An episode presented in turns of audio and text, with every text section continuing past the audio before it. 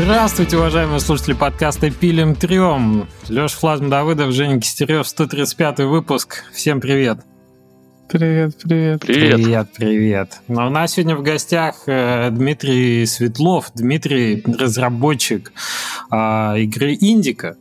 Э, довольно широко известны уже в узких кругах игры, и э, демка сейчас на Steam Next Fest, и я очень надеюсь, что вы в нее поиграете, ее поддержите и завишлистите, потому что она того стоит.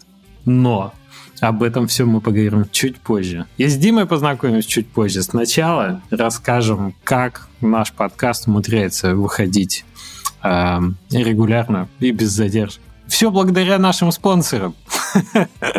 Default – кроссплатформенный игровой движок для разработки консольных ПК, мобильных HTML5 игр. Используйте большую систему плагинов для создания высокопроизводительных игр под всевозможные устройства из единой кодобазы.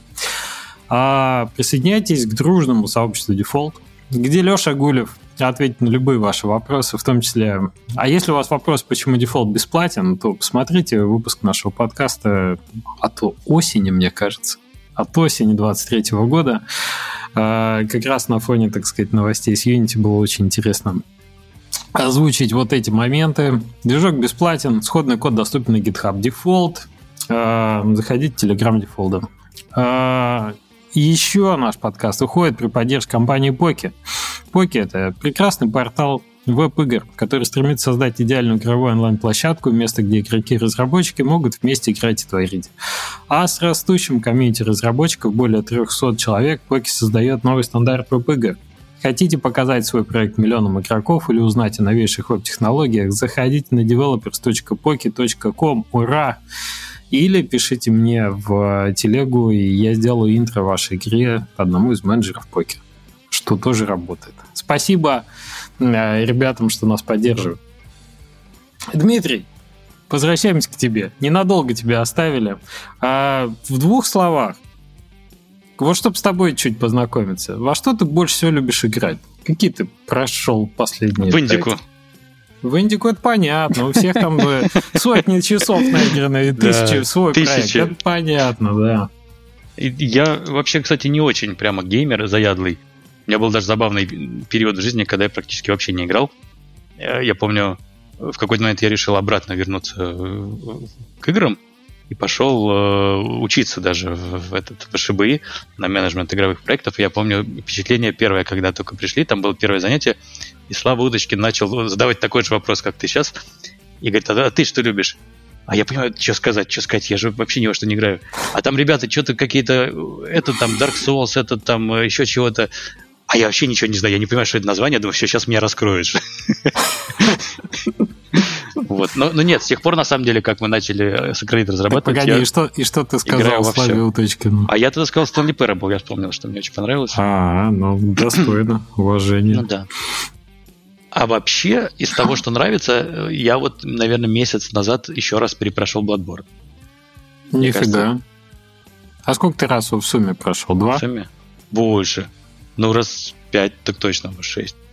Ну, ну вот там прям не могу нравиться. По лору уже это, да, есть куда покопать. А ты знаешь, я все одно и то же делаю. Я за один и, одно и то же оружие выбираю каждый раз. Мне просто нравится. Постоянство признак мастерства. Да, так, да. а ну а кроме Bloodborne, тебе что-то последнее? Да, что-нибудь последнее, да. Туник, ты знаешь, очень понравился Туник. Да, там же вот глубина же тоже. По-моему, Женей многократно да, да, обсуждали, да. что там человек 5, 5 лет делал свой язык, свои там какие-то аудиокоды а, вот заложены. да, Только там всяких нюансов. И она приятная mm-hmm. просто. И еще на пару выходных назад прошел Into the Bridge. О, тоже шикарно. Ну, это прямо... Я когда-то на старте продаж именно для свеча. Это был мой вот этот, как сказать, платформ-селлер. Для... Я его купил на старте прям вместе с свечом. А он был только для свеча, да? Эксклюзивом был? Одно время он на, на свече был лучшей игрой. для меня лучшей игрой на свече. Да очень хорошо игрался, и глубина хорошая, вариативность, mm-hmm. перепрохождение. Он же там сессия, по-моему, буквально полчаса занимал, да? Ну, Ты что пройти полчаса. вот все от начала до конца? Ну да, да. Или да, один, но- ну, вот этот од- одну планетку открыть. Один остров. Одна, нет, несколько планет, по-моему, одна каточка. Ну, ну не полчаса. Это ну, ты может, хорошо там- играешь полчаса, да, мне кажется, там... Ну, полтора, под- может, часа. подбираю, скорее всего. Много времени прошло уже, но Ну, да. недолго. Но и там replayability, у тебя новые открываются и там команды, и ты такой, вау, и Да. так, и так можно. Хорошо. Жень, ты играл? В the Bridge так и не поиграл. Ну, Она там мне, прям- причем, я помню, что я ее купил и скачал несколько лет назад, открыл, она меня испугала какой-то мнимой сложностью, потом я еще раз наткнулся в каком-то обзоре и думал, нет, надо попробовать все-таки. И оказалось, что на самом деле вся эта сложность мнимая, и очень легко ты в это втягиваешься, и, и классно. Дима интересный человек, да? Как бы Bloodborne пять раз прошел и раскопал, то Ник напугало его вот эта притча минимальной сложности. Да, да, да. Интересно. А, Ясно. Слушай, а что у тебя по другим этим? Любишь ты се- сериалы или книги или что-то еще? Вот так, чтобы понять, что тебя цепляет. Ну, слушай, тут, наверное, правильно сказать вообще, чем я в жизни занимался, потому что я же по образованию архитектор, и, Мгм, и- и ра- работал архитектором, и студию открыл э, 3D-графики в 2009 году. Вот. э, Потом я после архитектурного института еще 6 лет проучился в музыкальном училище по классу классу фортепиано. Вот. э, Еще год, вот, да, э, в вышке. Ну, прекрасно. То есть Ты можно сказать, почти что вот это все хобби мои. Во, во- во все гуманитарные дисциплины, Да, можно да. сказать, наступил. Так. А как тебе в итоге на игры-то занесло? То есть, а, сорти- а есть ли здание ты спроектированное тобой где-нибудь? Нет, нет, ну слушай, мне кажется, архитектору, что прямо вот спроектировать и построить, э, надо пройти какой-то путь. А я достаточно быстро еще в институте ушел в 3D-графику архитектурную.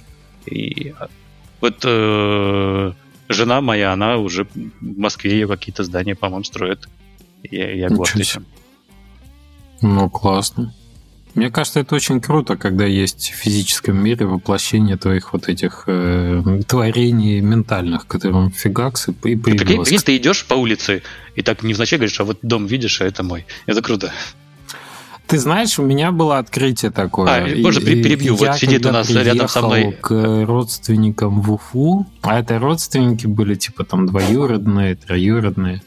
И мне сказать, ну вот, а ты идешь там с тетей двоюродной, а она говорит, а вот это твой там двоюродный дед построил, да, а вот это, да, вообще пол проспекта построил здесь в Уфе, и вон то здание, это такой смотрит, блин, вот это наследие, я понимаю, типа идешь по улице, построенной Да, там твоим родственникам, ну, это прикольно. Да, меня это впечатлило. У нас в студии сейчас три мархишника работают, и вот э, рядом со мной сидит э, художник тоже наш. А Вот он построил, у него в Москве, по МКАДу, мы все время с ним ездили, он говорит, о, это я проектировал. Ну, не единолично, но в составе. Мгм. Да. Ам, так как в итоге ты к играм-то пришел? Как же так тебя покидала судьба, а в а Да. в итоге... Потрепало. Э, э, Я понял в какой-то момент, что это, оказывается, э, мечта детства же была. То есть я еще в школе, к- классе, наверное, в девятом, начал какое-то программирование изучать. По-моему, QBasic тогда был. И какие-то первые игры делал еще тогда на первом своем компьютере с таким вот экраном. Э, Что-то у меня там было. У меня был какой-то арканоид, который я сам сделал. Э, Совершенно адово. Не знаю, половина просто э, команд этого QBasic, но сделал. И что-то 3D Max какой-то диск пошел, купил пиратский на рынке, потому что где-то прислал, что вот в нем игры делают. Пытался разобраться. Но потом как-то увело вот в сторону архитектуры и, и- и графики. А в какой-то момент э, мой друг предложил сделать графику для его игры. И вот мы года три с ним какую-то браузерку делали, но не запустили. Ну, как это часто бывает. Но понравилось. Вот тогда я подумал, о, вот это вообще то, что хочется делать. И после этого начался Сакролит, и вот потом Индика. Так. Ну, Сакралит. Но студия как Что такое студия. сакролит? Первая Да. наша игра. Э, Расскажи это VR э, лу- лучник, симулятор лучника в VR. М. Но неудивительно, что это симулятор лучника в VR. Мне кажется, это одно из первых моих VR впечатлений было, что очень клево и тактильно доставать стрелу из-за спины, да. прилаживать ее к луку и, значит, стрелять. Это вообще первое, во что я поиграл на VR в шестнадцатом году на Steam Dev Days, когда он там на стенде был. Я прям залип в какой-то очередной симулятор лучника. А вы в каком году делали его? Мне кажется, для ПК мы его выпустили в 18-м, в 19-м, наверное, на PSVR. То есть начали, я бы сказал, где-то году, наверное, в 16-17. Ну, как э, Олег Чумаков, привет ему большой, и пророчил в 15-16 году. Слушай, ну мне кажется, в 18-м уже было плюс-минус очевидно, что VR-рынок совсем небольшой, что сложно отбивать бюджеты у проектов чисто в VR. Абсолютно, да. Ну, для нас это был прежде всего такой эксперимент. А можем ли мы, в принципе, вот взять и выпустить игру? И показалось, что VR это такой маленький прудик, и перед тем, как прыгать в большой океан, лучше вот в нем побарахтаться и что-то попытаться сделать. Mm-hmm. И я, кстати, не жалею совершенно, потому что, например, это выработало клевую дисциплину в плане оптимизации. Mm-hmm. Ты представляешь, для, для PS4 сделать э, игру на Unreal, которая идет, сколько там они требуют? 60 FPS. Да, это задача инженерная да. в первую очередь по оптимизации, конечно. А много вас было тогда, когда вы делали этот проект? Ты знаешь, по большому счету, я бы сказал, что я его почти целиком сам сделал один. Но у нас была команда же 3D-шников в, в студии, и с чем-то мне помогали. Так погоди, ну ты был и программистом, получается, на работе? Ну, на Unreal, да, на блюпринтах. Мне нравится, как ты дисклеймер говоришь, ну, на Unreal, ну, программе. Мне кажется, на Unreal как раз, ну, блюпринты понятно, но тем не менее. А это в рамках э, студии 3D-графики было сделано? Э, ну, тут рамки сложно определить, потому что э, можно сказать да, да. Угу. Очень интересно в какой-то момент вот эта конверсия, да, 3D-разработчиков, игровых разработчиков, типа, что мы умеем? Помнишь, как в том меме с метлами? Что мы умеем? 3D-графику, чего нам не хватает? Блюпринтов. Все можно делать. Можно делать интерактивные штуки. А 18 год, вы выпускаете ваш первый, первый проект, а ты говоришь, для PlayStation 4 он сразу был? Через как год. Почему, почему не PC? Почему? Ну, то есть это же реально сложно. Это Нет, смотри, первый был Steam, ага. мы его выпустили, а потом нам говорят э, все деньги в, в, PS, в PS4, и мы говорим, ну, надо, значит. Нам там помог Дима из «Собаки», он же у вас тоже наверняка был. Был, был недавно, да. Мы, мы с ним очень дружим, он нам помогает. Собственно, mm-hmm. наверное, без него бы, может быть, Сокролита в техническом плане не было, потому что он тогда таким был гуру-консультантом, и чуть что у меня ломалось, любой краш сразу пишу Диме, Прикольно, что у тебя есть такой этот... Ну, ты должен его Сабикон был посещать в таком случае, при исполненной благодарности. А мне кажется, я уже улетел, когда он первый э, свой начал. Это же был, по-моему, в том году. А в этом второй. Да-да-да. Окей, ладно. А, то есть идея была такая, вы выпускаете проект на PC, на VR, особо ну, ничего не зарабатываете, потому что рынок маленький. Что-то зарабатываете, но не особо. Что-то заработали, да. Да. А, и, и понимаете, что нет, черт возьми, все деньги ушли в PlayStation, и выпускаете VR на PlayStation еще после этого. Так, мне интересно, где вы... Слушай, ты, мы его как-то очень дешево э, портировали. Да нет, это ничего не стоило. Там у нас один человек, по-моему, пару месяцев сидел. Mm-hmm. Ну ладно. А, так где в итоге заработали больше на PC или на PlayStation? Поровну, по ощущениям. Ничего себе. Ну, то есть... Да. Э, а, еще Oculus нас... же был, Oculus Store. Так, и там, если сравнивать. Слушай, ну, ты представляешь, как мир... это давно было? Я уже плохо помню. Вот помнишь, ну, что слушай, приблизительно но... ПК весь и PlayStation приблизительно вот пополам. Угу. А Oculus, если размылся плавненько, то, видимо, не сильно он тебя впечатлил тогда, раз не запомнил. Наверное, да, слушай, наверное, да. Угу. Мне просто дивный мир э, VR. У нас, Жень, напомни, были у нас разработчики VR? Мы Олега Чумакова не считаем за VR-разработчика. Он давно ну, кстати, там был. скоро будут. Я, по-моему, не было еще. Не было, не было. Поэтому я и разбитие, ну, вот это распределение средств по разным платформам не, не знаю даже, как там на этом рынке существует. Очень интересно было бы узнать. Вот есть же реально супер популярные игры, типа битсейбера какого-нибудь, да? Очевидно, да. Алекс, Алекс, пользуясь преимуществом платформы, ну, то все-таки Valve ее толкает очень хорошо из себя. Ну, другие игры, которые вот умеренно популярны, они же тоже популярны и неравномерно. Типа вот они есть и на консолях, и на этом, и в Oculus. В Oculus-то сейчас тоже есть продажи, хочу сказать. Как высты пошли, вот эти вторые, третьи сейчас. А Он, по-моему, сейчас... даже сейчас стал доминирующим, если я не ошибаюсь. Я давно, правда, не интересовался прям, но, по-моему, да.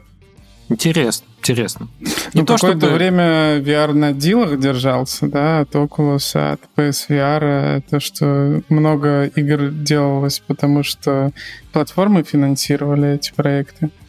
А сейчас, по-моему, ну, вообще, сейчас есть истории э, полноценных проектов только под VR на Steam, довольно с хорошим бюджетом на продакшн и все такое, которые себя хорошо чувствуют. Вот. Угу. Я бы не хотел туда, наверное, возвращаться. И не стоит.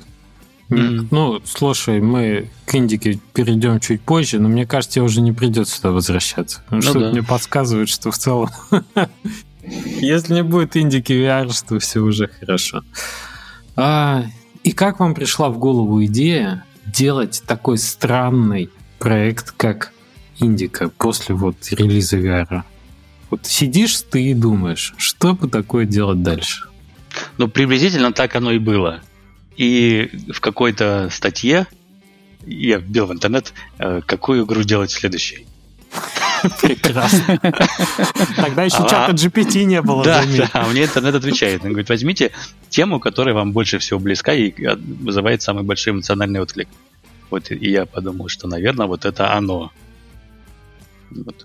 А вот какая у тебя максима была? Ну, типа, как ты для себя формулировал в самом раннем э, состоянии Что такое проекта? Индика? Да. Слушай, это история про Россию, про русскую православную церковь. Ну вот, наверное, с этого все началось.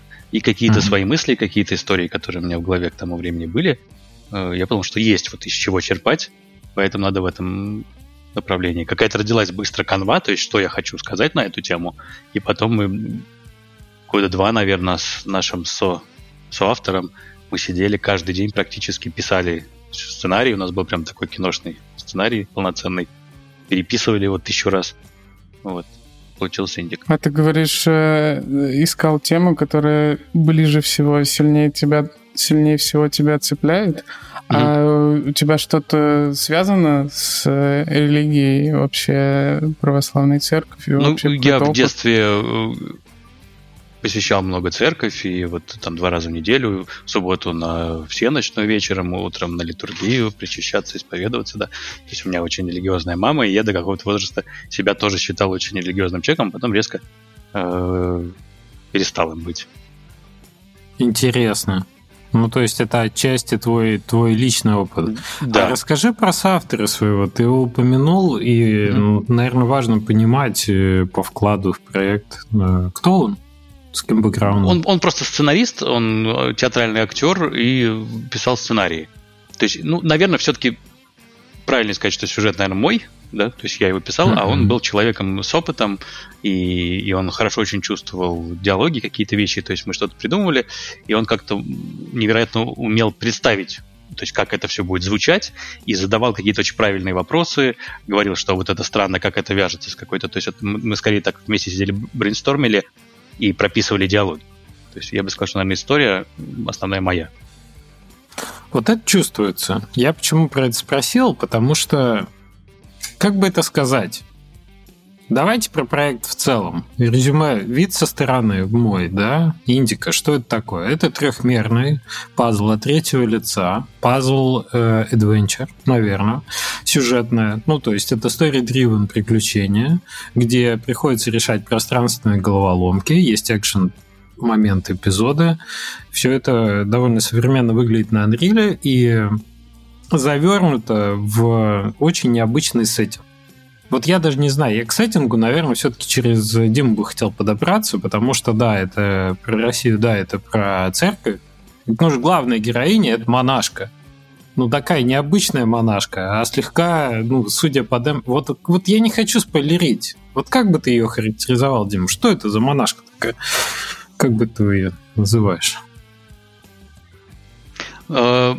Э, мне кажется, она монашка не совсем... Э, человек не совсем на своем месте, на самом деле. Угу. То есть монашка не совсем по своему желанию. Угу. И человек, с, борющийся, наверное, в какой-то степени с собой. Даже не в какой-то степени, а очень сильно. Угу. Это, наверное, основное. Интересно.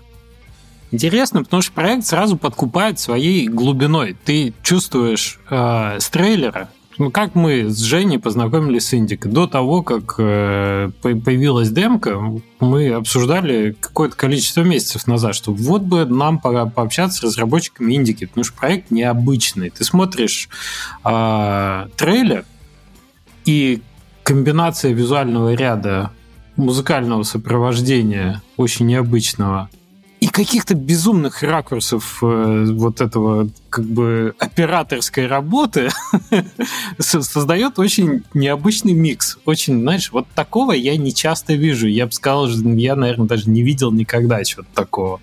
Что у тебя вроде бы монастырь, монахи, какие-то лезущие черти изо рта там э, настоятельницы, какие-то, да, совершенно безумные. Вот именно я бы отметил именно операторские какие-то ракурсы, самые необычные.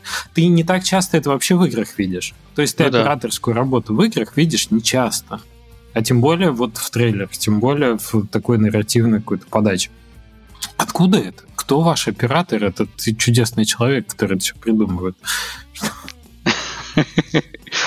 Ну, тут же важно, наверное, сразу отметить, что хотелось сделать э, такую максимально взрослую игру, плане драматургии и какого-то киношного подхода. То есть, э, чтобы, знаешь, чтобы половине игроков показалось, что это скучно, неинтересно, и, и пойду я лучше в доту погоняю.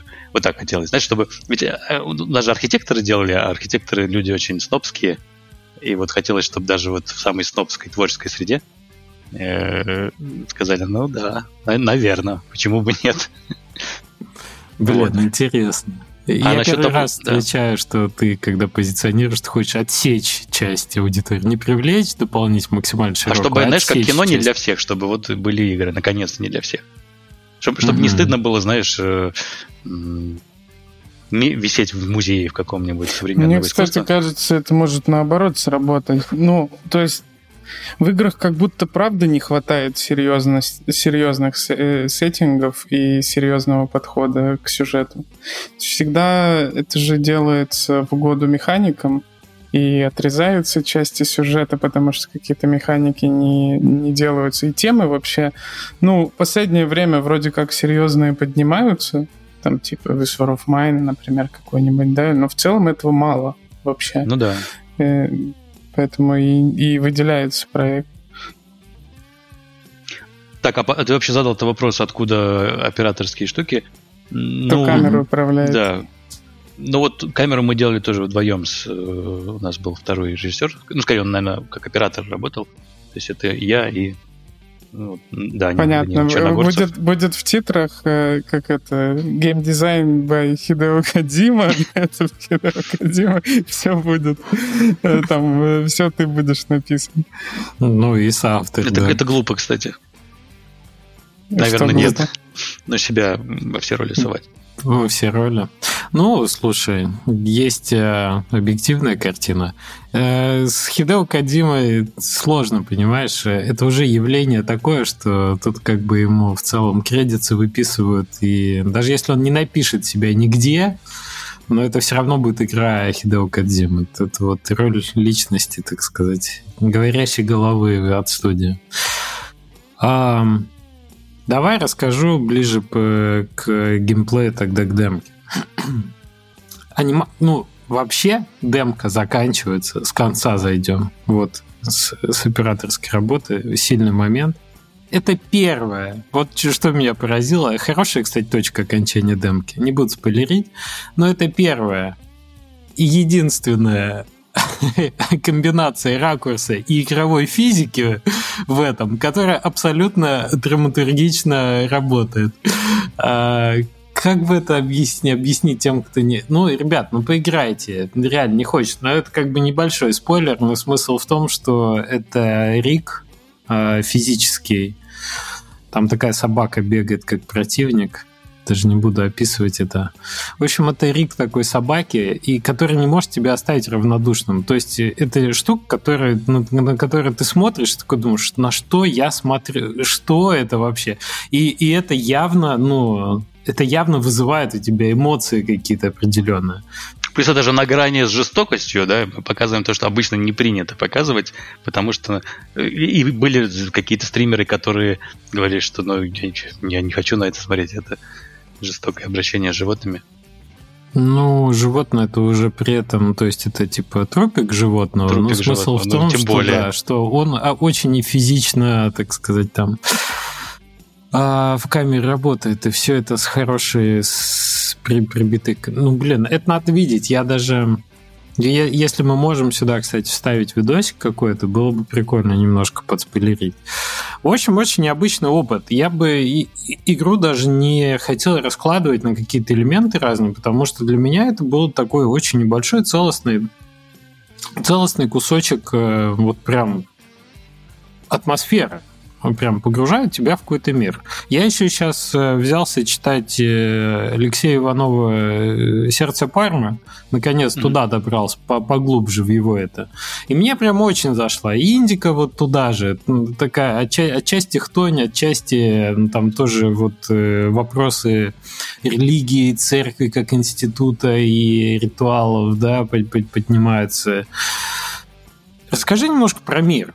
Мне кажется, что это не совсем реалистичный сеттинг. Да. Что он немножечко альтернативный. Да. да.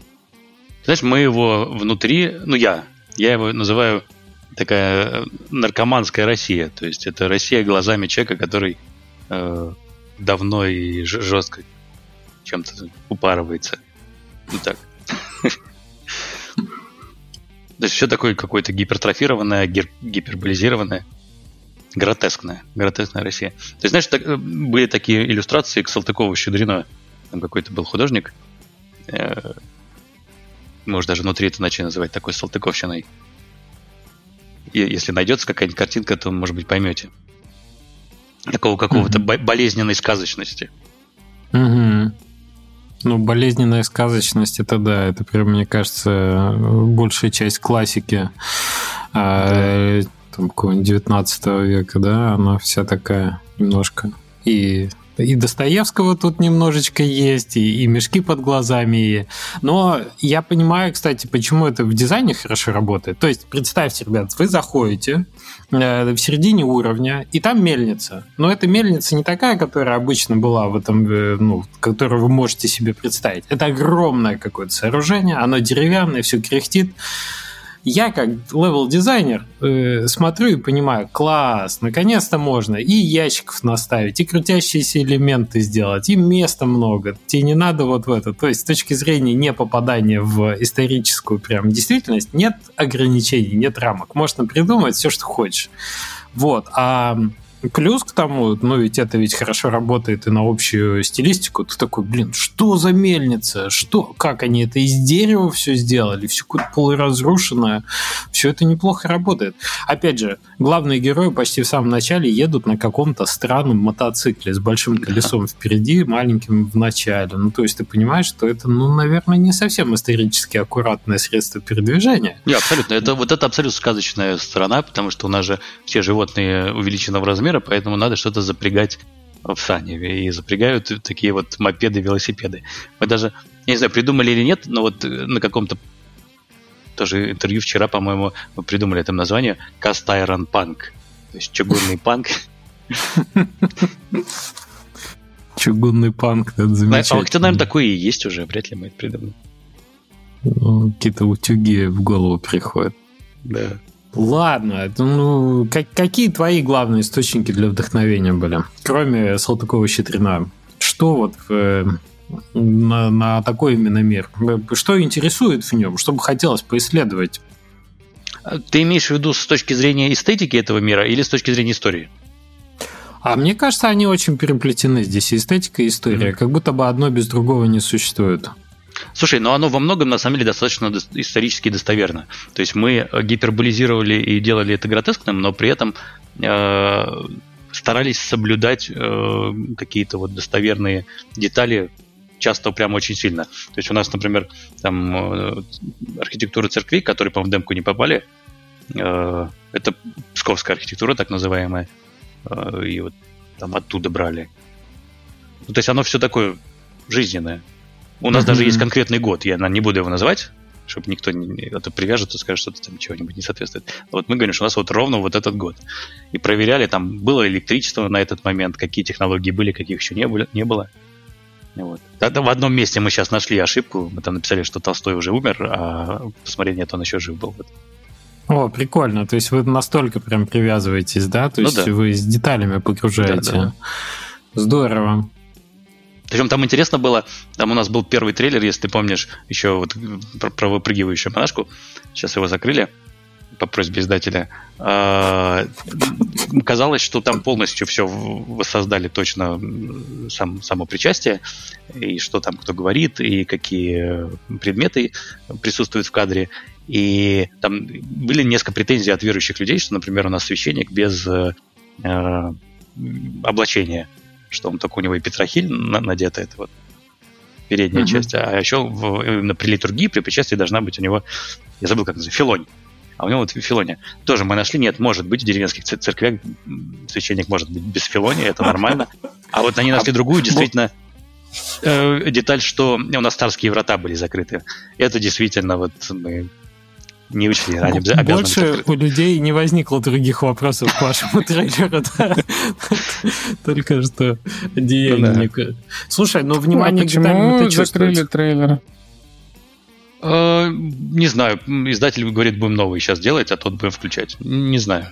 Там целый отдел маркетинга. Угу. Ну, так история. Ты говоришь mm-hmm. про, про год, понятно, да, определенный, который ты не хочешь... Ну, это какой? Это тысяча... Ну, самое там, начало есть... 20 века, самое-самое. Самое начало. До Мое революции. любимое время как раз. Поезда будут в игре, нет? Самый главный да, вопрос. Да, и не ну, один. Прекрасно. Замечательно. Нет, действительно, Продано. наверное, лучшее время с точки зрения искусства. Это и архитекторы того времени, и э, поэты, и гениальнейшие композиторы – в этот момент, да, это лучшее время. Очень, очень интересное время. Есть прекрасный подкаст, который называется «Закат империи», посвященный как раз предреволюционному вот этому времени Николая II. Там очень много было всего, и, ну, в общем, я рекомендую, кстати, послушать тем, кто интересуется этой эпохой именно. Вот. Да, и, и история. Начинается все с того, что у нас ведь два персонажа. Это не просто главная героиня монашка, но это еще и беглый каторжник с э, что-то у него отмороженная рука, что-то с рукой Гангрена, случилось. Да, да и с...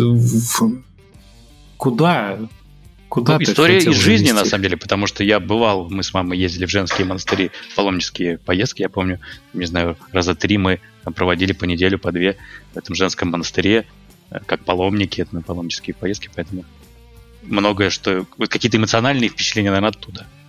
Вот. Угу. Кстати, вот этот э, момент, это же середина игры, это не начало. То есть начинается все, собственно, в женском монастыре. А, ну то есть демка, она выхватывает уже не Это серединка, да, да, да, да. Окей, окей. А, про этот, про интересно про игру актеров поговорить в таком случае. Ты говорил, что у твоего соавтора, да, у mm-hmm. твоего партнера по разработке есть как раз опыт работы с э, не знаю, сколько театральный, может быть, сфера, Он сейчас, да, да или... служит актером в театре. Да, э, э, это чувствуется, потому что, во-первых, озвучка профессиональная, и она не просто профессиональная. Я играл на русском языке, но мне показалось, что английский, он в целом, то есть, когда начинаешь э, язык не переключил, чуть послушал, мне, мне показалось, что он тоже необычно звучит. Так вот, не часто в играх ты встретишь такую начитку роли, специфическую, а она, с одной стороны, ты чувствуешь, что это актеры, что это ну, прям реальный актер. А, а с другой стороны, оно прям веет э, артхаусом таким. И ты понимаешь, что это начитано, возможно, профессиональными актерами, но не, не voice-over актерами, а, возможно, Абсолютно. профессиональными актерами театра как раз. Вот это Именно. удивительно, это, а, а это чувствуется. Слушай, актеры это э, главное, наверное, впечатление всех этих лет, э, потому что мне очень хотелось сделать это в первую очередь вот глубоким драматургические произведения. И все актеры, которых мы пробовали сначала, у нас процесс кастинга был ну, невероятный. То есть это, это годы были кастинга, мы кого только не перепробовали. Мы обращались к самым известным в Москве э, студиям озвучки, и нам предлагали лучших актеров, и они все приходили и говорили вот так. Ну, потому что кино у нас озвучивается только так. Индика, нам нужен ключ. Вот, ну вот, не знаю. А я говорю, ну люди так не говорят. И мы начали искать уже в каких-то других местах. И я даже не помню, кто нам нашел в итоге наших актеров. А, но Индику у нас озвучивает Настя Дичук. Она uh актриса и, и в кино она где-то играет, и в театре постоянно работает. Она номинантка на «Золотую маску». И Сережа mm-hmm. Габриэлян у нас э, Илью озвучивает, а черт Ефим Шифрин. Вот. Mm, класс. Да, и, и мы подходили тоже к этому не так, потому что вот сейчас вот записывая английскую озвучку в, в английской студии в Лондоне, э, там вот классическая подход, и я понимаю, что английский сильно уступает, потому что, э, делая русскую озвучку, мы прямо вот серьезно к этому подошли, и когда мы только начали, значит, у нас был вот этот вот э, сценарий такой киношный, э, распечатали всем по копии, и мы арендовали такой в центре Москвы есть маленький театрик, э, мы его арендовали, и мы там просто репетировали чтобы все вникли, чтобы все вместе работали, вчитались, поняли роли. Мы очень долго, там, я вот что-то добивался, чтобы они как-то вот по-другому звучали, описывал характеры. И э, тоже очень важный момент. Э, классическая озвучка, она обычно пишется, как я понял, по построчно. То есть у тебя есть текст, и мы там 3-4 раза каждую строчку записываем, там что-то директор как это по-русски-то, режиссер корректирует, э, окей, есть, ставим галочку, идем дальше. Я понял, что это не работает вот в, в том виде, в котором мы хотим это получить. Э, я хотел, чтобы сцена обязательно писалась целиком. Что-то человек ошибся, значит, начинаем заново. Если он что-то чувствует по-другому, я всем говорим, текст не надо следовать, вы просто играете от себя. Вот, э, а, требовал учить наизусть, вот это вообще не принято. То есть я когда сказал студии сайт, вот э, лондонской, что я хочу наизусть, ну, это безумие, там, там косты были такие, что пол, как пол игры. Нет, будем читать. А у нас я заставлял, я говорю, нет, мы учим текст, и актеры учат текст, и потом... И это совершенно, кстати, другое впечатление. Актер, который читает, как бы, каким бы гениальным он не был, это слышно, что он читает. Человек говорит совсем не так, как он читает. Единственное mm-hmm. исключение вот Ефим Шифрин, потому что у него роль театральная, ему можно читать, он же вот такой вот кривляка, театральный, с ним проблем нет, что он читал. А вот Индика и Илья, вот они от себя. То есть они, они, они же там что-то мямлят, что-то он где-то заикнулся, что-то там от себя сказал, и это слышно же, это же совсем другое да, ощущение. Да, это есть, абсолютно. Это прям удивительно. Кстати, это, Насколько... наверное... Я просто не, не знал, как ты этого достиг. Э, вот. А, а сейчас становится понятно именно в чем, э, в чем был секрет. -то. А, и другой момент. А, мы начали в студии, то есть мы ходили, есть такая студия Чемоданова, хорошая студия, мы ее арендовали, и там пытались что-то писать. Потом я понял, нет, так как у нас процесс очень долгий, и мы каждую сцену разбираем и учим наизусть, мы поняли, что нам нужна своя студия. Мы заказали такую мобильную студию. Мы, кстати, сюда даже в Казахстан взяли. Э, и устроили студию у нас прямо в офисе в Москве, чтобы можно было прийти спокойно весь день, писаться, э, репетировать и прочее.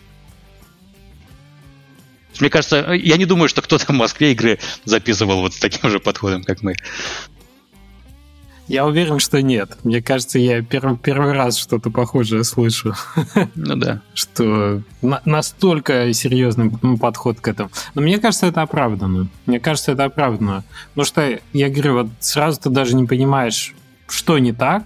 Ну, в смысле, не то, что что не так, а почему голос работает по-другому. Он более достоверный, что ли. Ну, у тебя больше доверия к персонажам, а потом приходит понимание, что да, наверное, это была какая-то э, какая-то подготовка другая, какой-то pipeline. Ну, то, что вы репетировали отдельно, мне и в голову прийти не могло, что, что тексты наизусть. Так не да. принято, да. Ну, плюс актеры у нас очень крутые. Настя Дичок вообще, мне кажется, гениальная э, женщина. Сережа Бриллиант тоже невероятно талантливый. Кроме актеров озвучки, было ли что-то ну, необычное в продакшене, что, что делали вот в первый раз? Слушай, у нас большая часть студии вообще э, игры делала первый раз в своей жизни. Э, а уж подобные игры делали все впервые. Поэтому я просто не знаю, как это делают в других студиях. У нас знаешь, постоянное изобретение велосипеда было. Ну, а с точки зрения именно игрового процесса и механики, все выглядит достаточно традиционно неплохо. Единственное, что мне бросается в глаза, и о чем я отдельно хотел поговорить, это интерфейс. А, при абсолютно серьезном сеттинге вот такой, да, ну, как бы альтернативной России начала прошлого века, сто лет назад, э, такая немножко хтонь, немножко, значит, болезненная, да, вот эта такая гангренная, грязная снежная обстановка и пиксельный интерфейс. А почему? Это станет понятно, когда релизнется полная игра. Там станет абсолютно понятно. Okay. Тут очень, очень важно, я понимаю, что можно немножко ввести в заблуждение, наверное, игроков, но игра не, не совсем серьезная. Это трагикомедия, как мы этот жанр решили назвать создателем. И, и во многом эта комедия такая достаточно злая, местами ироничная. И станет понятно, когда будет полная версия, откуда этот пиксель-арт, откуда эта музыка и как это все связано. Я, я был уверен, что это продумано, потому что ты, ну, как бы ты видишь, что очень много в игре продумано. Тут, тут плотная мысль за разными элементами. Но вот именно было, да, не, не очень понятно, что именно а откуда Еще, знаешь, забавно, что в комментариях некоторые говорят, что это, видимо, заглушки, тоже дешевле. Люди не очень понимают, что пиксель-арт часто значительно сложнее сделать, чтобы это все пиксель перфект работало, шрифты да, подобрать. Да, да. Чтобы на китайском это такая главная боль с этими пикселями. Абсолютно, да. Я, я могу это понять. Обычно мы... А, кстати, недавно мы локализовывали долокализовывали таймлоудер, и так как он проходит сертификацию именно в Китае, он уже проходит сертификацию, наверное, раз в пятый на этой комиссии, поэтому мы в конце уже сказали, пришлите нам шрифт, вот вы пришлите нам, пожалуйста, наши китайские издатели, тот шрифт, где есть все иероглифы, потому что ну, там реально файл мегабайт на 16. Да. Потому что ты берешь какой-то, а там что-то не хватает. Как ты поймешь, что там какого-то иероглифа не хватает? Или он с каким-то другим ключом идет, или еще что-нибудь? Ну, никак. Come on, если ты не знаешь язык и, да. и не, не, не, не, не разгадаешь. Да, пиксельный этот, это реально сложнее делать. Он же не даст соврать. А мы в пиксельной игре делали не пиксельные шрифты. Так часто потому делают, что мы да. не хотели заморачиваться. Читеры. Читеры. Ну, у нас, у нас же была абсолютно не традиционная пиксель-арт, где такие огромные пиксели, не пиксель перфект, поэтому нам все равно был Ой, я как человек, который пытался делать Pixel Perfect шрифты во Flash еще когда-то, могу сказать, что это так дорого нам стоило, ну, в плане нервов, чтобы вот сделать э, Pixel один в один, потому что все эти антиальясинги, которые у нас э, сейчас да. присутствуют повсюду, они работают против тебя в этом смысле. Это правда. Да. А, механически, механически, э, очень интересная находка. Вот с, Э, очень часто же встречается в играх такая штука, когда ты одновременно существуешь в двух мирах, ты между ними перемещаешься. Какой-нибудь Soul Raver вспоминается, где Medium, ты наверное. из мира до да, вот Medium из последнего, да, где ты между двумя разными мирами перемещаешься, там какие-то отличия, поделал тут что-то, поделал там что-то, совместил, прошел дальше в итоге. Класс. Ну, первый раз. Первый раз. это, этот переход между двумя э, мирами осуществлялся при помощи молитвы. И это работает прикольно. Ну, в том смысле, что аудиовизуальное окружение на... Ну, то есть, представляешь, Жень, вот ты вот как человек, который не играл, ну, по описанию, например, сейчас услышишь. Представляешь, ты идешь, и тебя начинает давить паника. Ну, то есть у тебя прям вот какая-то паническая атака случается. Все вокруг красится в красный. Такой color correction происходит. Мир расползается на куски. И зажимая правую кнопку, персонаж тебя начинает молиться. и мир такой затухает, успокаивается, собирается по кусочкам, то есть ты можешь где-то пройти по мостикам, которые образовались, ты можешь где-то перелезть туда, куда не мог раньше. Утихает внутренний голос, очевидно, Ефима Шифрина, который тебе нашептывает какие-то какие ужасы параллельно, знаешь, ну, такой искуситель, такой демон. Вот только ты правую кнопку отжимаешь, э, значит, монахиня наш перестает монашка молиться, и все опять такое разъехалось с таким саундтреком, опять бу-бу-бу, вот, вот такое. Очень стильно сделано, очень классно, и хорошо работает, опять же, геймплей. Не, может, может показаться, что я прям, ну, дифирамбу пою, мне правда понравилось. Это классный shift-переход. Когда, помните, в Maxi Payne ускорение и замедление скорости была почти что адаптивная классная музыка, ну, вот этим звуковым эффектом, который... И он очень хорошо и вовремя работал. Тут то же самое. Звук сюда же, в кассу работает, э, окружение красится, звук голоса, прям как в Hellbl... Как это называлось-то? Сения чего-то там, где ее тоже... Сеная Sacrifice. Да, Сеная Sacrifice. Вот, вот, вот, где ее тоже голоса обуревали внутренние. А, супер! И, и, и ты понимаешь, что это типа пазл такой, а ты пазл решаешь попутно в это все. Шикарно, шикарно. А, не буду спрашивать, как придумали. Я, очевидно, понимаю, что было желание сделать э, интересно и стильно. Ну, а чувство стиля, очевидно, есть. Какие сложности были в этом случае? Ну вот, сложно придумывать головоломки такого плана? Ты знаешь, у нас их изначально было значительно больше, и изначально все было значительно сложнее. То есть, когда ты сам что-то делаешь, тебе очень быстро начинает казаться, что это очень легко и неинтересно. Mm-hmm. И ты начинаешь все это усложнять. И настолько классно головоломок осталось. Даже вот головоломки, которые в демке, у нас есть более сложные версии, более интересные. Даже вот с лифтом, когда ты решаешь, сейчас ты просто там, подвигаешь и залезаешь. Раньше там была головоломка, где а, ты мог сразу залезть на этот противовес, но подним, поднявшись наверх, ты не мог пройти, потому что лифт закрывал. А для того, чтобы решить, надо было э, тележку под противовес, и тогда он отпускался не до конца, и лифт оставлял щель, и на лифт надо было залезть, и ну, понятно, да, более-менее. Да, есть, да, я понял, о чем а... ты говоришь, но это вы правильное решение сделали. Я как человек, который довольно много пазлов делал в своей жизни, могу сказать, что с пазлами есть одна проблема. Это ровно то, о чем ты говоришь. Вот этот эффект, что кажется, что легко, он работает почему? Пока ты не знаешь решение пазла, там нет э, прогрессии плавной. Ты да. либо не знаешь, как пазл решать, либо знаешь. И после того, как ты знаешь, ты это развидеть назад не можешь, и не можешь оценить, э, насколько это сложно. Вот. И, к сожалению, или к счастью. С пазлами, получается, надо быть очень осторожным в том смысле, что ты реально можешь довольно быстро эскалировать кривую сложности в небеса. Те, ну, как бы... А сейчас мы понимаем, что надо еще упрощать, потому что люди приходят не за тем и скорее жалуются, что вот я уже пятый раз там умер у собаки и не могу понять, как на льдину забраться, а, а людям хочется просто дальше смотреть, дальше эксплорить, э, какие-то катсцены новые смотреть.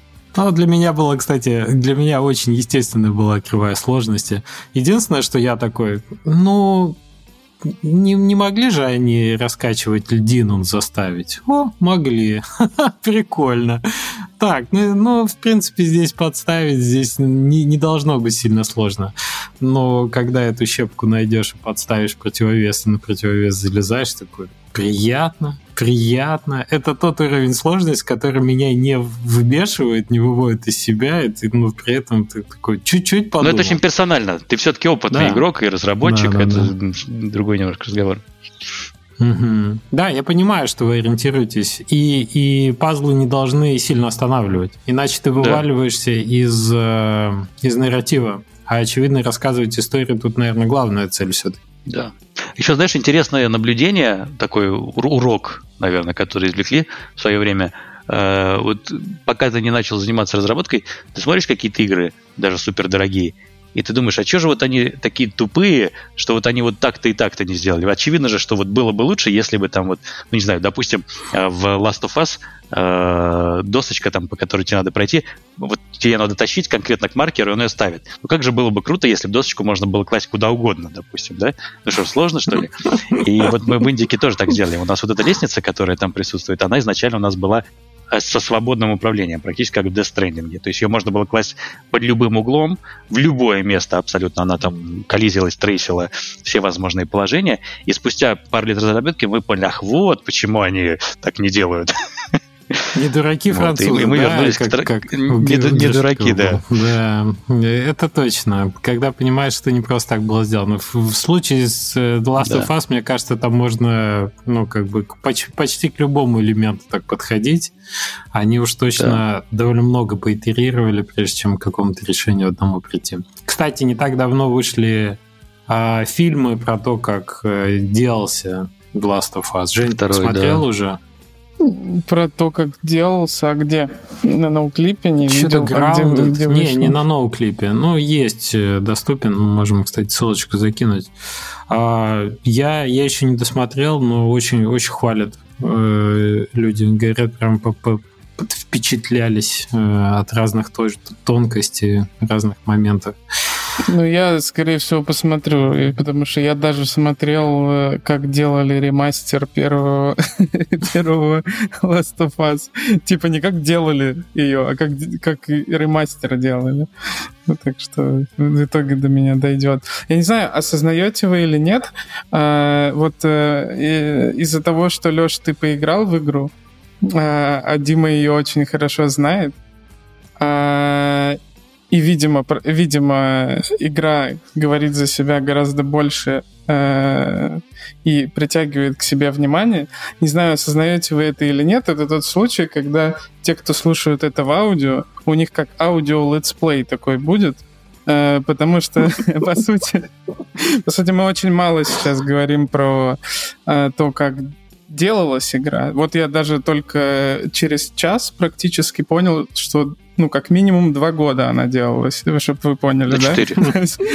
Вот, вот. То есть мы не знаем, как, когда стартовала разработка, сколько делалось, сколько народу, какие, какой состав команды, мы ничего не знаем, но зато у нас есть и это хорошо, наверное. Э, на данный момент у нас есть аудио, э, аудио летсплей. Наверное, для тех, кто на Ютубе, можно просто... Индика для слепых. Да, можно просто пустить будет э, запись геймплея демки прям вот на эти 40 минут.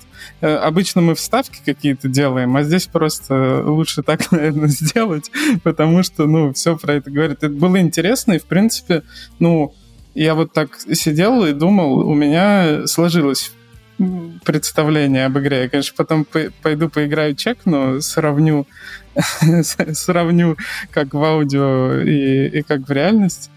Вот. Э, ну, да, ну то есть это довольно нетипично для подкаста, когда мы так обсуждаем проект. Вот, но интересно. Ну, давай тогда узнаем побольше подробностей о, ну, так сказать, о закулисье Mm-hmm. Дим, сколько человек работал над игрой и сколько времени? Ну, смотри, начали мы, у нас в офисе было не больше, на раз, два, три, четыре, пять, шесть, семь, семь рабочих мест у нас было. Это мы работали, наверное, первые года полтора еще. Начали, когда был ковид, и я помню, офис был недалеко от дома, я брал собачку, якобы я пошел гулять и шел в офис. Еще запрещено было ходить. Вот. И там при, приезжал наш... А, только с собаками можно было. Ну да. На машине приезжал наш аниматор и наш 3D-моделлер. И по-моему, это был вот первый состав, мы там втроем, а, ну, может быть, еще там пару человек, геймдизайнер, э, там вчетвером мы сидели и что-то прототипировали. Так программисты у вас были, нет? Или вы до сих пор на блупринтах у вас все? Не, мы до сих пор, кстати, проект целиком на блупринтах. А, да? Да. Ну, это Не, у нас есть, у нас есть главный программист хороший, да, но у меня немножко есть какая-то мания контроля всего. А я плюсы чуть-чуть знаю совсем, но недостаточно хорошо, чтобы вот открыть и все понять, как работает. Да? А блюпринты легко, поэтому вот я говорю, нет, давайте на блюпринтах все делать. Кстати, я не вижу никаких проблем с этим. Это совершенно не влияет на производительность, все равно там bottleneck будет совершенно в других местах. Особенно если делает программист, который, в общем, умеет программировать, то никаких проблем с блюпринтами нет вообще. Прикольно. Соответственно, это первые года полтора, наверное, мы работали вот совсем маленьким составом, потом нас стало больше, почти все семь мест мы заняли э, наших рабочих. А потом, э, когда нашли издатели, еще не подписались, но нашли, уже поняли, что будем работать с 11-bit, э, нашли э, еще доп. деньги, переехали в большой офис, у нас было, там, по-моему, в лучшие дни 14 человек у нас было. Угу. И еще, то есть мы там, наверное, еще год, что ли, просидели. А, а потом уехали в Казахстан. То есть у нас осталось, по-моему, в Москве, если я не ошибаюсь, по-моему, три человека, и человек вот 10 мы уехали в Казахстан.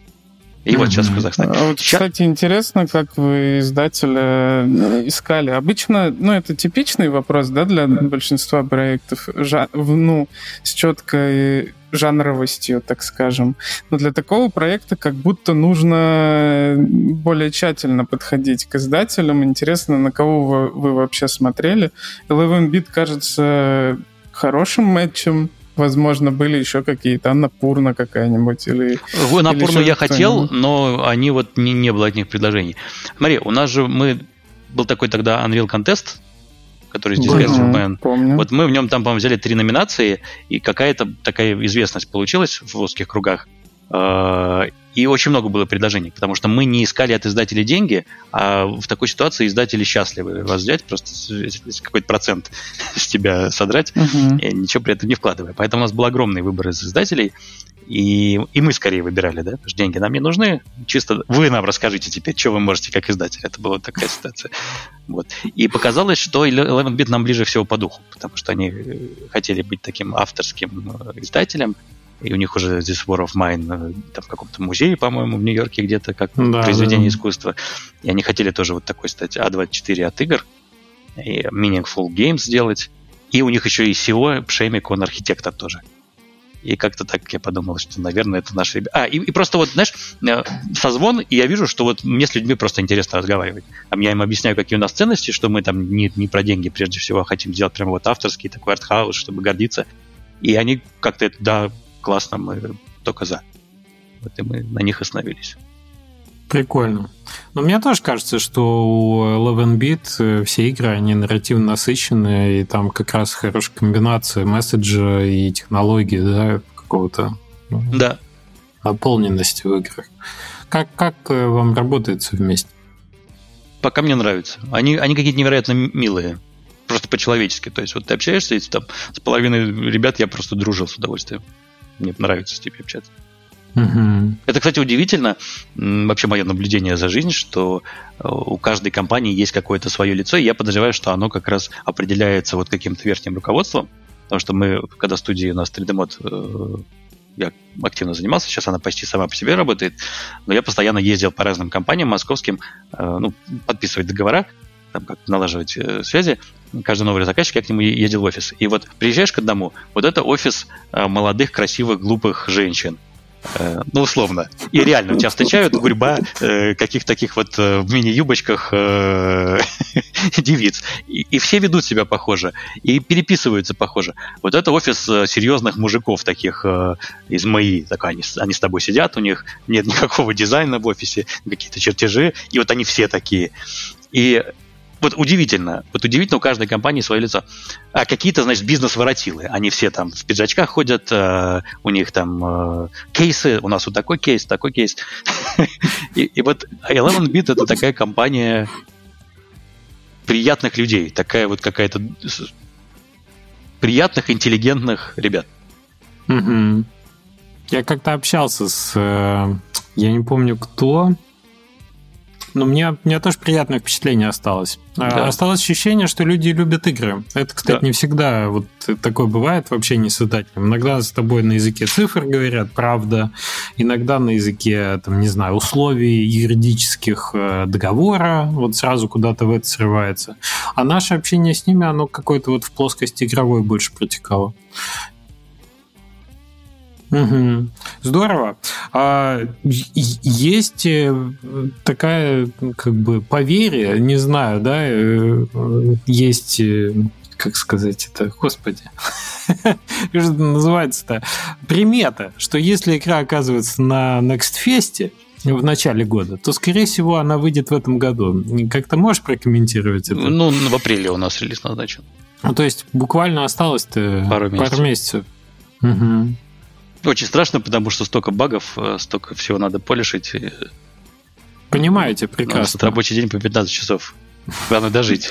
Так мы в самое такое время пришли. Да, Не до нас сейчас вообще было. Это есть такое. Слушай, у нас мы в эту пятницу сдаем на первую сертификацию в Sony, Бил, тут два дня осталось. У вас еще и сим-релиз. Э, да, да. Но правда только последнего поколения. У нас будет PS5, э, Xbox XS и ПК. PS4 чуть попозже и Xbox На Switch оно, наверное, не влезет, да, никак?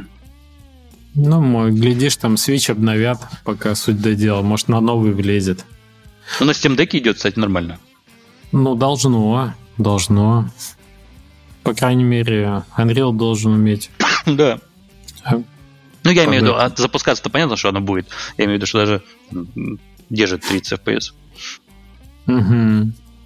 Ну, здорово. А, то есть сейчас у вас э, вот так и осталось? Э, Нет, сейчас меньше человек? стало. Сейчас, потому mm-hmm. что у нас такой полишинг, мы отпустили ар- артистов наших, mm-hmm. Айспику двух художников отдали.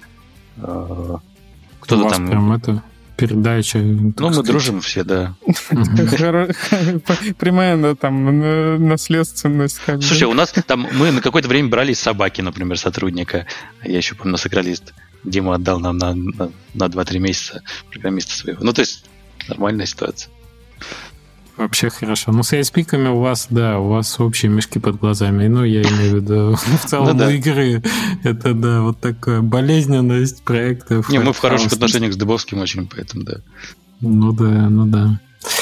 Прикольно. Слушай, до апреля действительно не так много времени остается, но вот до релиза сложно такие вещи спрашивать. Ну, типа, все ли успели, что хотели и так далее. Нет. Ну, Фичкат был. Нет. Был. Ну, честно, на уровне геймплея. Угу. А сколько продолжительность игры в часах у вас сейчас? Ты знаешь, в среднем 4-5 часов. То есть она, в общем, достаточно камерная такая. Да, да. Знаешь, причем это было намеренно изначально. Я очень не люблю, когда игры длинные у меня от большинства последних игр ощущение, что вот их, если бы закончили... Для меня вообще это прям... В два раза короче. будет. Я уже, уже понимаю сейчас, что я не буду, наверное, в демку играть и дождусь mm-hmm. уже релиза, и мне так с легкой душой я могу подойти к этому... Ну, как с легкой душой в таком сеттинге? ну, я имею в виду, что можно сесть и там типа за вечер пройти. Не, мне хотелось... По сути, это игра вот для себя. То есть э, там нету совершенно растягивания ради растягивания. Там вот каждый каждая локация, она уникальная. Там нет даже реюза ассетов, что, наверное, дебилизм с точки зрения продакшена. Сейчас просто в какую серьезную игру не, влез, не, не да. начнешь играть. Вот минус 25 часов. Такой, да блин. Ну, да. А у меня Причем часто неоправданно. незаконченности. Я, я даже если мне не очень нравится игра, я все равно буду ее заканчивать. мне все равно хочется галочку поставить. А, у меня вот такой вопрос. А, было, когда я помню, мы занимались, ну, я для, для Daedalic Entertainment когда-то делал Uh, несмотря на то, что я разработчик и с ними издавался, я делал для них пиар в России, uh, их игр. Uh, и я помню на момент, когда, ну, где небольшой период был, чуть меньше года, и я помню, когда они поначалу, когда мы начали с ними работать, они подходили к тому, к своим адвенчурам, они очень не хотели с летсплеерами работать. Э, и потом вроде, вроде начали, но все равно вот нет ощущения такого, что индики летсплеи могут навредить или нет. И какая вообще вот типа понимание, куда это больше пойдет. Э, кажется, как будто это больше для критиков, для прессы. И вот, вот там много такого классического маркетинга должно быть. Ты имеешь в виду, что летсплееры э, проспойлерят сюжет, а это игра, которую надо с нуля проходить? Ну, потому что как, как, будто, как будто всем интересно, что же это такое, и если ты это посмотрел пару часов, то и учитывая, что это пазл, для всех примерно одинаково, как я понимаю. Да, игра абсолютно, игра абсолютно линейная, там никакого выбора, ничего нету. Слушай, это хороший вопрос, я не знаю на него ответа. Э, у меня ощущение, что если человек... Э, ну, то есть я по себе, например, сужу, если я хочу что-то вот сюжетное поиграть, я не буду просто смотреть. И надеюсь, ну, я что вообще это... не смотрю летсплей, да, я да, да. не понимаю такого. Что э, просто то, что мы будем мелькать где-то в Ютубе, и кто-то что-то... Ну, то есть ты, может быть, потыкаешь, я обычно смотрю, в принципе, чтобы понять, что это такое, но вряд ли это испортит прямо впечатление. То есть какой-нибудь там Эдит Финч, ну, понятно, что я прежде чем его купить, вот Remains of Edith Finch, Э, но я не думаю, что там 10 минут у тебя проспойлерят что-то очень важное. Угу.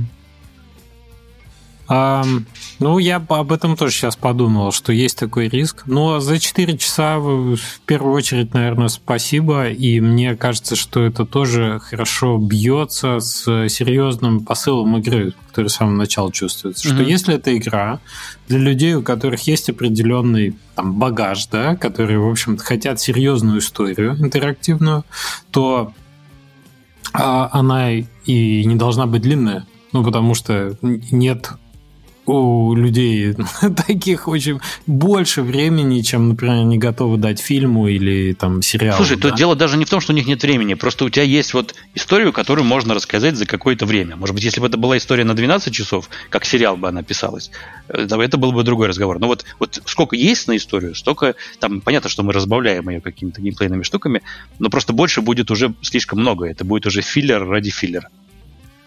Ну да, да, вот во второй The Last of Us, мне кажется, оно и подзатянуто, там, когда уже ты, ты, ты в целом все понимаешь, уже, уже когда закончится, а оно еще не заканчивается, не заканчивается, то когда ты устаешь.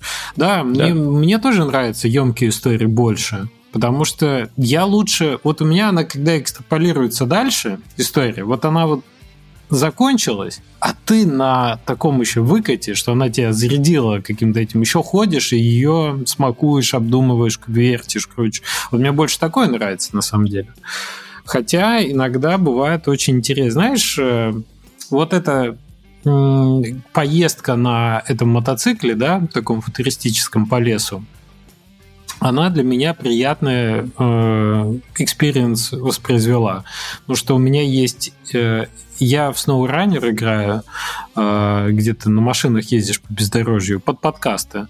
Я совмещаю одно с другим. Вот мне хочется что-то послушать, но так как я обычно слушаю, когда гуляю second activity, у меня есть игра, которую я играю специально, чтобы вот у меня был прогресс, вот я куда-то движусь, и я слушаю в этот момент.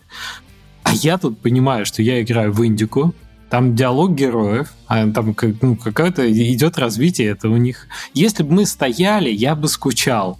Но я понимаю, что когда ты едешь и ненавязчиво поворачиваешь вправо, влево, следишь за дорогой и так далее, я такой, блин, какая гениальная находка. Мне не надо запускать попутно игру, чтобы нормально воспринимать, ну, как бы диалог и, и что, что происходит в игре. Шикарная альтернатива статичным, ну, как бы не интерактивным кат-сценам в игре. Очень да. хорошая находка. Что вот есть какой-то такой фоновый небольшой геймплей. Так что да, 4 часа замечательно, замечательно. Э, с удовольствием ждем ждем, чтобы поиграть уже полную эту смотреть. И раз, рассуждение, конечно, про то, что типа потерять письмо. Вот это вот все. Типа, а, а если 100 писем потерять, что хуже, убить или потерять человека, или потерять 100 писем? Ну, в общем, мне кажется, этот проект идеальный для прессы. Я прогнозирую, что очень много прессы должно быть у Индики, потому что проект сильно выделяется, еще и быстро пройти можно и, и написать свое, свое мнение. И 11-бит, наверное, вот с таким классическим маркетингом умеет работать. И я думаю, что это ну, даже тот проект, который за пределы игровых медиа может выйти. Ну, в плане прессы. То есть это бывают такие, да, про продукты, которые просто как там культурное какое-то явление, э, типа. Вот, Знаешь, интересно, э, как русский вопрос сыграет, не сыграет? Я, ну вот, э, я почему вас и спросил по, по, э, про трейлер, да, тебя спросил, что э, я, я что-то слышал, что что-то какое-то какое-то было негодование там в вашу Это с русской сторону. стороны было негодование, да, а, потому что я там стороны. сделал заявление о том, что я власть не поддерживаю, и ага. так называемые патриоты, у них немножко э, подорвало их это. Угу. Вот Мне кажется, эксплуатация что... сеттинга. А вы же должны уже видеть, как это работает. Ну, то есть, типа, Пока вас же уже вот, как-то а, воспринимают. Пока никаких вообще никто даже, даже не упомянул, что вот это русская команда. Интересно. Да. Ну, в общем, да, ну, на самом деле, с точки зрения именно маркетинга и восприятия игры, восприятия вот такого сеттинга, А, а я уверен, кстати, Жень, что, ну, как бы международная, ну, что на самом деле все, как бы, сложности, которые могут возникнуть, они могут возникнуть как раз-таки вот в, со стороны, там, и изнутри как бы России, да, в восприятии изнутри России. Потому что снаружи это вкусный и необычный, довольно редкий сеттинг, который с вниманием к деталям как бы толково эксплуатируется. Там реально аутентично многие вещи показаны. Это не делают, понимаешь, в России начала прошлого века люди, которые там не знаю, ну, не, да. не понимают, о чем идет речь. Да? Если ребята подошли к облачению священника, так сказать, не, не столичного, а деревенского, что вот можно и так далее, у вас там ворота, ну, это, в общем, говорит о том, что все тут э, весьма, весьма продумано, конечно. Да, интересно, как будет маркетинг в этом смысле работать. Потому что то, на чем э, э, Монфиш, да, активно, активно выезжали и не знаю, наверное, к вам-то в меньшей степени применимо. Потому что как раз это не сверкающая какая-то, не сверкающий такой сеттинг, а он наоборот, он более, более сложный, он более такой заставляющий задуматься, подумать и порефлексировать. Вообще, ты знаешь, у меня был отличный опыт. Вот э, мы когда-то ездили на Gamescom, и у нас был общий стенд, э, в том числе с Ice Lodge. И я имел счастье наблюдать со стороны классических игроков западных игр Ice Lodge. Они как раз, по-моему, по, по в Новый море играли на тот момент.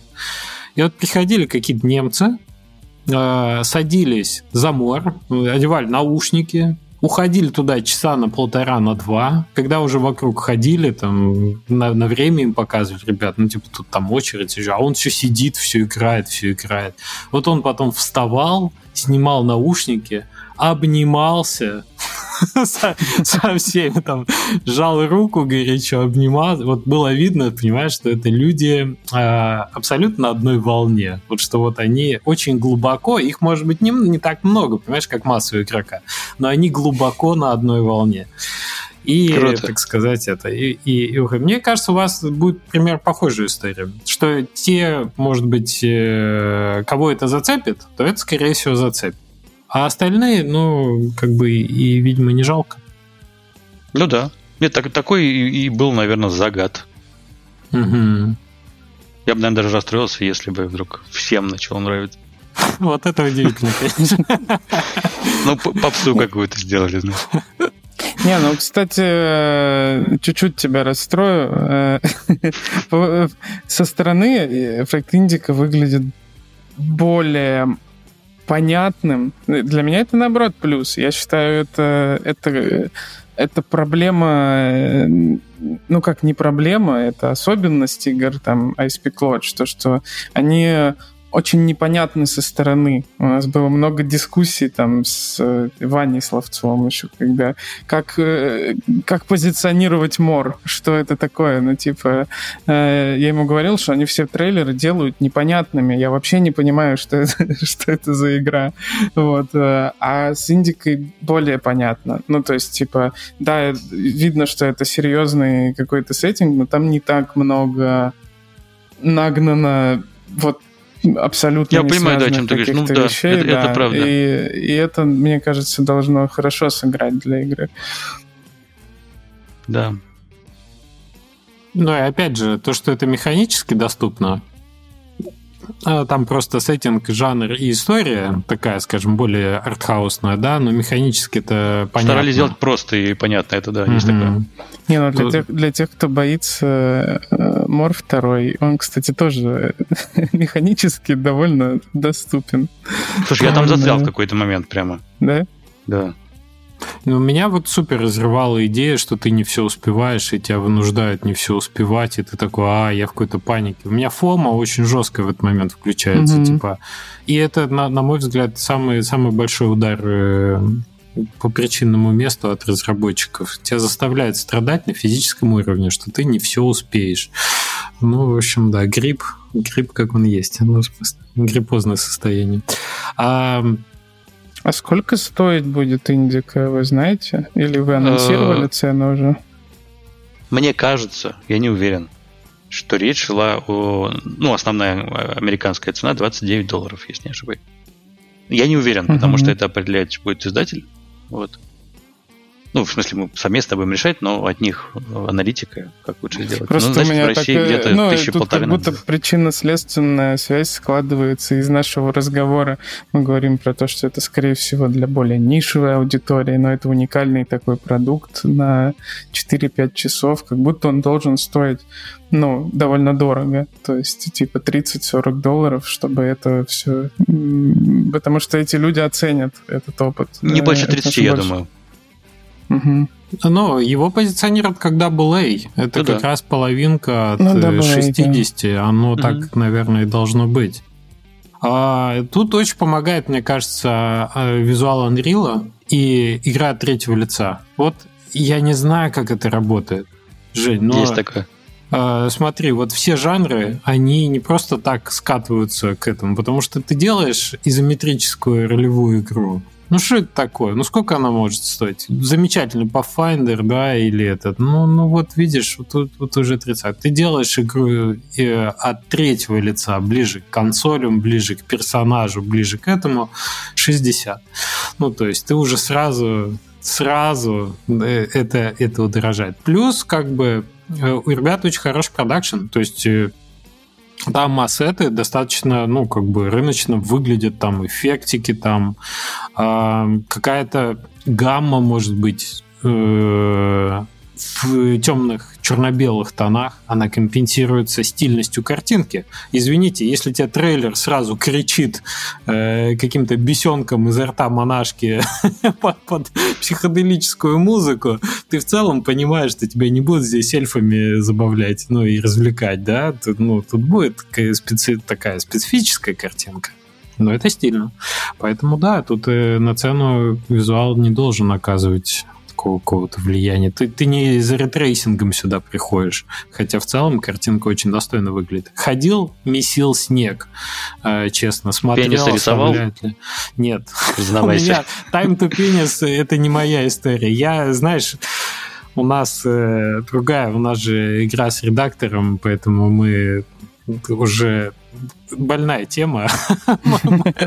Я сам сам их не рисую. Я, кстати, смотрел, Леш, ваш, вашу демку именно у превью инженера, да, где он нарисовал тут же рельсами, да, нарисовал пенис. Это, извините, вот сразу возникает.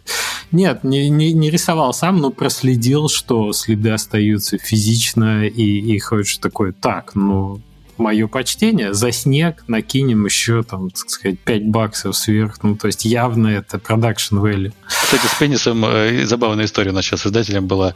Э, мы э, регистрировали трофисы для PlayStation, и там есть э, иконка для группы трофеев. Ну, какая-то сущность, вот группа. Mm-hmm. Вот. И у нас не было, потому что я не знал, что есть.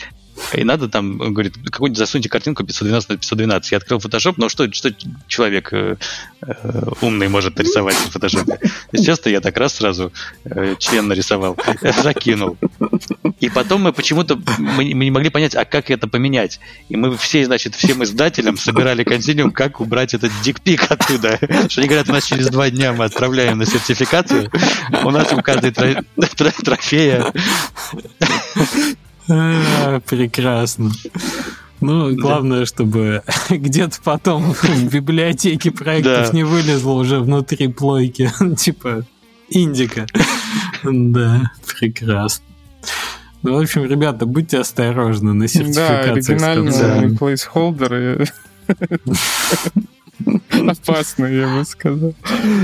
А, Дим, какое впечатление после вот? Ты говоришь, если это начиналось в пандемию, то уже сколько? Четыре года, что ли, получается? Да.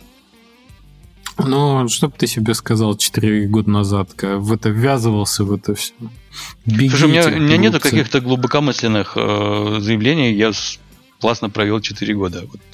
Вот. Сейчас устал. Но мне кажется, я больше устал от э, войны и всей вот этой вот... Э, вас матом ругаются на подкасте? Конечно. Три Хуй... слова за выпуск есть квота Ну, первое, на... от всей этой хуйни, которая творится вокруг, вот от этого, наверное, больше. Ну да, да, это в целом прекрасно совмещается с выгоранием, да, такой фон. Да. В вашем случае еще релокация студии, которая не, не добавляет, прямо скажем, да. нервных клеток э, в мозг. Это да. Блин, а... меня так хейтят из-за мата, из-за того, что я душню по поводу мата, меня так потом в комментариях снова будут писать, что осуждают меня. Что, да всего три разрешаешь? Да, я, это прикольное правило. Что, это как где надо, там, ну, три хватит за час. Да ладно, Дима, Зато у нас интеллигентная беседа. Так прекрасно. Архитекторы, знаешь, как матерятся? Как, как сапожники просто. Так я и говорю, что Дима архитектор ему... просто. Ему должно быть это, четыре позволено явно. А, журналисты, архитекторы и медики. Мне кажется, вот кого... Белая каска она подразумевает. Да-да-да. А что мы еще не озвучили? Какие-то интересные курьезы были в процессе разработки? А то, от чего вы офигели за 4 года? Ну, кроме того, что вы заучивать заставили актеров текст наизусть. Блин, я так вот не вспомню. Как будто, с одной стороны, каждый день, а с другой стороны, вот так ничего не вспомнишь. Нам Прикольно было, когда мы в Казахстан приехали, мы сняли дом для всех, и разработка превратилась в такую топ-хату. Можно было тиктоки снимать. Тикток у нас у нас тоже называлось. А вы разъехались в итоге? Э, Потом, конечно, все сняли свои квартиры, потому что это безумие. Не советую никому. Невозможно. Мне кажется, это прямой путь к выгоранию, если вы в одном помещении работаете и живете. У нас люди очень прикольные, поэтому э, это какое-то время работало, э, и, и, и по-моему, было классно. Вот. Но лучше, конечно, разъехаться, конечно, как можно скорее. Ну да, не, я понимаю, это как, э, как интересный experience, но на постоянку это же... Ни, ни в коем случае. Exactly. Вскрываются самые мрачные и черные вообще уголки душ человеческих. Да, не буду, не буду опровить твою таску, потому что ты кружку не помыл. Да, и без этого. А расследование, кто эм, спиздил э, мою там курицу по-корейски. И потом обида, которая на всю жизнь, видимо, На всю жизнь.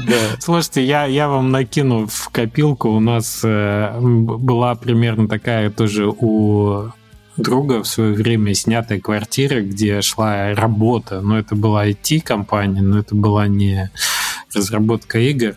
Ну, в общем, так получилось, что к ним приехал... Э, Дело было в Магнитогорске. В Магнитогорск приехал чувак из Америки по знакомству. Ну, то есть он, он был с какой-то русскоязычной семьи, но он был прям вот... Э, прям Игорь from US. И он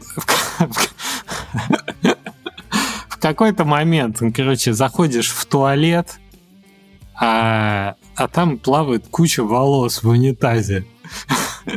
Человек решил взять и, и избавиться от лишней растительности. Лучше ничего не придумал. Ну, то есть, ты понимаешь, что в целом а, как? А, а там еще была кухня, где все типа ели вместе. Нет, жить и работать в одном помещении нельзя. Это, нельзя. это табу. Ну, прикольно съехаться на какое-то время, но постоянно. Нет. Ох, прекрасная беседа получилась. Честно говоря, хочется что-то еще у Димы выведать, с одной стороны, потому что уверен, что в Индике много много необычного. Ну, то есть, вот мы не знали, что это невозможно, поэтому сделали. Мне кажется, про вас немножко. Когда вы там изобретали. Когда изобретаешь велосипеды, велик шанс изобрести такой велосипед, который еще до этого не делали. Поэтому да. прикольно. Мне кажется, чувствуется еще такое э, затишье перед, э, перед бурей, да, то, что перед релизом, не, да. не, до, недозавершенный этот опыт еще, вот, типа, самый триумф-то через два месяца, угу. да, он впереди. Давайте мы, еще наверное... раз встретимся, обсудим после уже. Может да, быть, да. Я, я и хотел сказать, что мы, наверное, когда пройдет этот релиз, когда оно уляжется, посмотрим. Я думаю, что много чего интересного за это время у вас произойдет. Угу. И мы можем еще встретиться и пораспрашивать. Да, надеюсь, что мы все баги поправим, потому что это сейчас главная проблема. У нас трекер там тысячи, кажется, задач. Слушай, но демка, наверное, очень помогает в этом смысле. Но она расстраивает. То есть ты видишь баги, которых никто не может выбить, ни QA-издателя, ни наш, а вот у стримера у какого-то бах и крэш какой-то, и ты не понимаешь. Так, а почему как. расстраивает? Расстраивает, когда у тебя полная игра в релизе с такой ситуацией, а когда ты в демке на Steam Next Fest, с которой Ладно, не такой большой спрос. баги всегда расстраивают, и в демке. Конечно. Ну, у нас тоже демка знаешь, сейчас вот. на Next Fest, и я так рад, что у нас находят какие-то вещи, а которые... А что, что, тоже... что за проект? Я, кстати, не в курсе. Uh, Train Valley World, там э, поезда ездят, а кто-то рисует пенисы поездами тоже. Ну, в общем... А, в общем, прекрасно, что находят именно игроки какие-то живые вещи, потому что иначе ты же не... Но одно дело игроки, другое дело, когда это ютуберы находят или стримеры, это же другое. Ну, это согласен, стресс, это болезненный да, опыт, но у меня как будто бы уже какая-то мозоль образовалась. Хотя когда, каждый раз, когда, когда ты смотришь... Сиди, такой... сиди, сидит на стриме 2000 человек, там, я не знаю, и баг, да, какой-то, из-за этого закрывают игру, ты такой, ну, блин, такой шанс был сейчас. Да, нет, это кошмар. Такое больно. Такое это больно, больно соглашусь. Соглашусь. Но я к этому отношусь как к большому источнику нового... Э, это куча бесплатных тестеров, относительно бесплатных, которые тебе найдут что-то, чего лучше не иметь на полном Большой релизе. источник нового кортизола просто. Не Тут еще опасно, что они играют в маленький кусочек, а у тебя же еще целая игра. Не ну, игранная в вашем таким случае, образом. да, в вашем случае, когда эти не, не сквозные какие-то вещи. Я, кстати, когда представлял этот э, ящик ко второму этому, куда за щепкой надо было запрыгнуть, э, оттуда слез, а между ящиком и этим осталась небольшая щель и я там почти застрял. Но так как я тертый калач, я туда-сюда прыгал, бегал, крутился, вертелся и в какой-то момент выпал. Ну, то есть, в целом, выпал. Подожди, это где, где, где, где? Так, открываем тастрекер. Я тебе потом расскажу, ладно, не будем сейчас слушатели это. Слушай, ну что, удачи остается пожелать. Отличный проект, много удовольствия получил Спасибо. от демки и уверен, что получу удовольствие от полного прохождения. И хочется больше такого. У вас вообще как у студии э, складывается траектория-то дальше, в будущее? Надеюсь, не последняя? Э, Конечно, нет, это уже несколько идей. Вот. Но я думаю, что мы пару месяцев будем просто отдыхать после релиза, а потом ну, это Зависит от того, насколько да. успешно ну, финансово будет. Я не рассчитывал Сначала, на пару месяцев после сразу релиза после релиза это, конечно, да. Ну, после... Через два месяца, еще на два месяца, тогда да. Вот как-то так скорее, да. И то, если не потребуется что-то там доп. сертифицировать, накатывать по консолям. Это, это, же время на релизы, когда ты такой... Сначала ты смотришь каждый летсплей полностью, а потом ты понимаешь, что их слишком много, и ты уже просто просто со временем начинаешь просто открываешь летсплей, перематываешь на конец, и в конце ютубер говорит, я вот это думаю про игру. Ты такой, ну, вроде понравилось, ладно. Типа, я уже, я уже так делал. Не, у нас уже, уже на демке так, у нас уже ребята собираются и смотрят ага. совместно кого-то. Сначала да. ты смотришь полностью летсплей и читаешь все комментарии. Потом только смотришь, потом не смотришь. Да, снач- сначала ты выписываешь все-все-все, там, типа, что-то что исправить, там, что-то такое. Каждый летсплей события в команде, там, правда, и вместе смотрят. А вот потом, потом уже подуляжется, вот релизный месяц пройдет, и да, уже можно отдыхать. Ладно не нагоняй мандраж. Все будет ну, хорошо. не первый раз, слушай, уже не первый. валидизируем э, этот опыт, что это типа нормально, что такое будет происходить, все, все в порядке.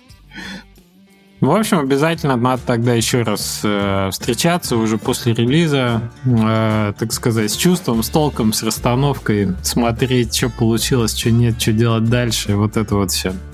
А, очень приятно пообщаться.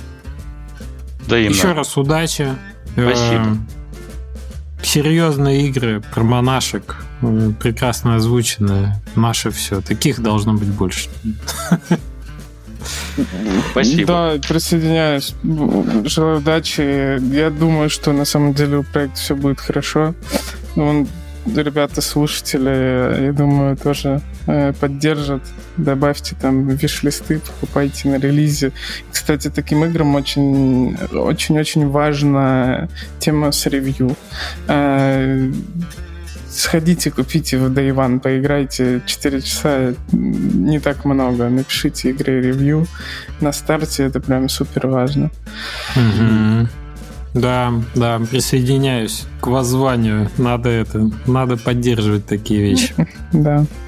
А, если у вас есть какие-то комментарии, вопросы к Диме, попросим его прийти под видео на YouTube. Если будет время, конечно, учитывая Отвечу, занятость да. команды, да, что-то прокомментировать. Вот. А, ну а с вами, ребят, мы услышимся через неделю. У нас э, очередной интересный гость. Предстоит очередная интересная беседа, поэтому надолго не пропадаем.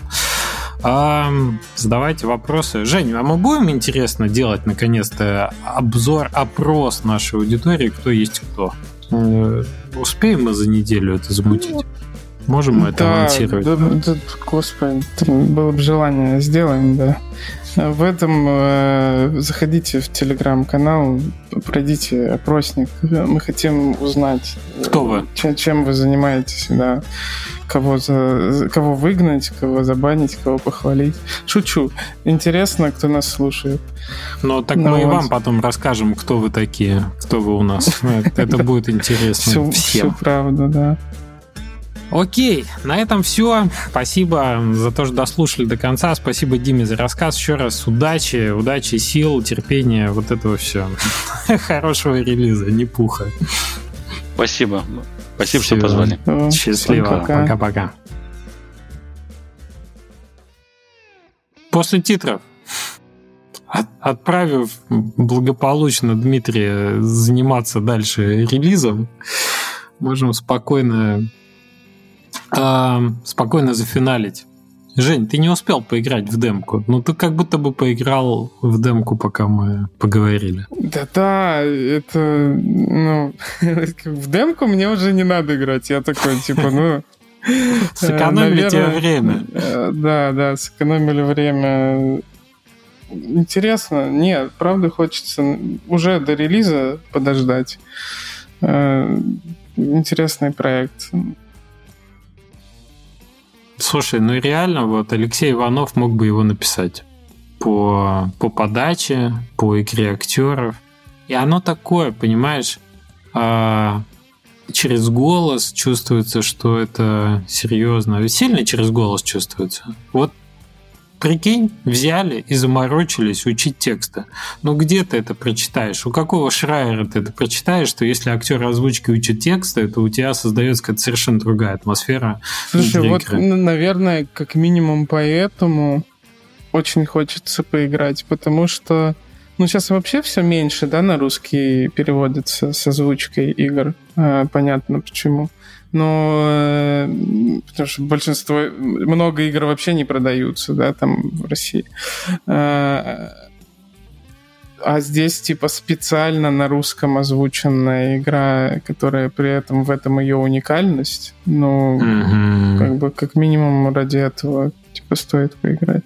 А ты знаешь, я на Hogwarts Legacy накатил русскую озвучку, которую сделали подпольно, самопально, но тем не менее в хорошей студии. И мне вообще нравится. Классно да? озвучили ребята. Да, там можно бесплатно скачать, накатить. Я с титрами играл, надо поставить тоже. Угу. Кстати, мы забыли же обсудить, кто во что играл. Ты какие-то демки хотя бы на Next Fest успел попробовать? Слушай, да нет. Я, я так рад был, что ты не спросил, кто во что играл в этом выпуске, потому что у меня какой-то период, я, блин, это лекции по философии слушаю и, и геймдев подкасты всякие. У меня вообще какое-то такое время не знаю, не подступлюсь я никак. Э, уже, уже и Зельду мне подарили э, ребята из студии на, на Nintendo Switch. Уже все, вот она лежит. Вот все, приступай. И, и, и никак. Вот, Но к Зельде э... страшно приступать. Вот, вот. В этом, в этом и дело. Не быстрое дело. Садился а я за, этот, за этот, как его как я мог забыть? Э, господи, квест, э, который Альфина переводила, как называется? А, Сейчас все слушатели. Это не, так это не квест, это РПГшка. Ну, да, Понял да, тебя. Так, так, э, Где много текста. Да, много текста. У меня вот тоже вылетело из головы. С, с, ну, это, это ужасно, что вылетело. Э, с настроем, короче, под, уже второй раз подхожу к ней и э, что-то полчаса и, и не могу дальше. Не знаю, не тот настрой. Не получается погрузиться полностью. Очень хочу в нее играть. Ты гуглишь, что за игра, да? Так я пытаюсь вспомнить в поиске Стима и не могу. Вы отбила. Да. Та самая игра, которая... Квест, который переводила Альфин. Прекрасное резюме. А, а я в пару демок поиграл. И эм, там же есть Storm Disco Elysium. И да, Elysium. Я нагуглил, Альфина переводила игру. Ты смотри, а? Даже так. Вот, Stormgate это же люди, которые из Blizzard ушли и сделали свой StarCraft. Ага. И э, мне понравилось. Выглядит прям как ну, реально Warcraft, StarCraft играется как э, там, персонажи какие-то, ну, то есть это еще не Dota, но это уже вот прям такой experience RTS ный. Я вспомнил, что я в них лажаю, я вспомнил, что там click rate нужен сильный, знаешь, полный вот этот experience RTS. А, еще я в что-то поиграл. Out of Action игра называется, где у тебя такое замедление времени, шутан, где ты прям бегаешь, стреляешь. Очень стильная, давно ее фолловлю в Твиттере, наконец-то была возможность поиграть интерактивно. Очень классно. Чем-то напоминает киберпанк, но более киберспортивный на арене и стильно все выглядит, и эффекты такие с замедлением, с э, какими-то этими, с камуфляжем, который ты там невидимым становишься. Блин, прям очень хорошо. А я вот не знаю, на Next Fest есть эта игра или нет. Я просто на Ютубе трейлер смотрел. Uh, Devolver какой-то сумасшедший трейлер выпустил игрушки про снайпера, не видел? Uh, Нет. Там Блин, там еще эта песня, которая Нирваны My Girl, Where Did You Sleep Last Night, короче, переделанная, okay. там, ну, такая, она меня сразу с первых секунд зацепила, и она прямо, прямо необычная штука. Как-то она там называется? Close to the Sun или что-то такое. Что-то, что-то вот э, не помню. Mm-hmm. Э, интересный очень проект, вот, запомнился. А, кстати, и сделал это. Вот чем я занимался последнюю неделю. Э, кто бы подумал, я сделал э, список э, издателей для инди-разработчиков на 24 да. год. И это прям прям большой список. Это, ну, понимаешь, у меня много откровений было. Во-первых, я многих издателей не знал, пока делал этот список. Я не, о них не, не знал новых, которые довольно, довольно классные. И многие я не знал, что закрылись. Я не uh-huh. знал, что Adult Swim больше не издает игры, например. Или, или какие-то, да, то есть у меня прям там организовался список издателей, которые закрылись или что-нибудь уже не издают. их там, типа Издатели типа, зомби. Их, их, их там порядочно, да. Э, привет и Versus Evil, и, и, и всем остальным. Вот, но да. В общем, есть... ты почистил, да, актуализировал от мертвых душ свой список. И он вырос в два раза, наверное. То есть я не знаю, я не считал, сколько там, но там по ощущениям паблишеров 50, наверное, живых, которые издают игры. И э, нормальных. В общем, как-то оно еще коллективно теперь сейчас редактируется постоянно. Я в LinkedIn написал, мне там пишут, кого добавить, что. Я, я в Reddit запостил, там пишут, что, что добавить. Короче, он, он живет, обновляется теперь. Пользуйтесь, ну, э, куда-нибудь закину тоже вон. Ссылка в Телеграме. Приходите в телегу ну, за да. ссылочкой на список издателей. Женя постарался специально для вас. Люблю списки если что. Прекрасно. Да, да, да. Ну что, будем заканчивать. У нас, видишь, какой сегодня замечательный гость. И какая замечательная демка. А вы бегите, пока еще Next Fest есть, или уже подождите, пока выйдет полная игра на релизе. И тогда узнаем, да зачем на, там напишите, пиксели. кстати, а что сами-то нашли на, на Next Fest? Интересно. Чем, а, вот, да, будет интересно. Поделитесь. Сейчас так много годноты там всякой. Uh-huh. Train Valley World до сих пор там. Ни на что не намекает. Наверное, если Next Fest уже закончился, когда мы э, это выкладываем выпуск, а наш останется демка? Там останется значительно более продвинутая демка. Я говорю, мы уже два раза обновили апдейт, накатили, пока было. Там у нас, э, по идее, должны прекратиться выпады игры. Представляешь, оказывается, у нас, когда образовывались кольцевые дороги, начинался Бесконечный цикл поиска пути. Да, да, да, да. Это ужас. Игра вылетала. Мы такие, ну это, конечно, прекрасно, но не стоит так делать. В общем, сейчас игра не вылетать должна не вылетать. Зайдите, поиграйте, напишите, как вам. А да, с вами все, чего? Давай заканчивать. Через неделю. У нас после титров уже скоро будет как второй подкаст. Скоро, да, отдельно надо выкладывать куда-нибудь. Пока тебе, Евгений, и вам, дорогие слушатели. Да, всем еще Счастливо. раз пока. Хорошего дня вам.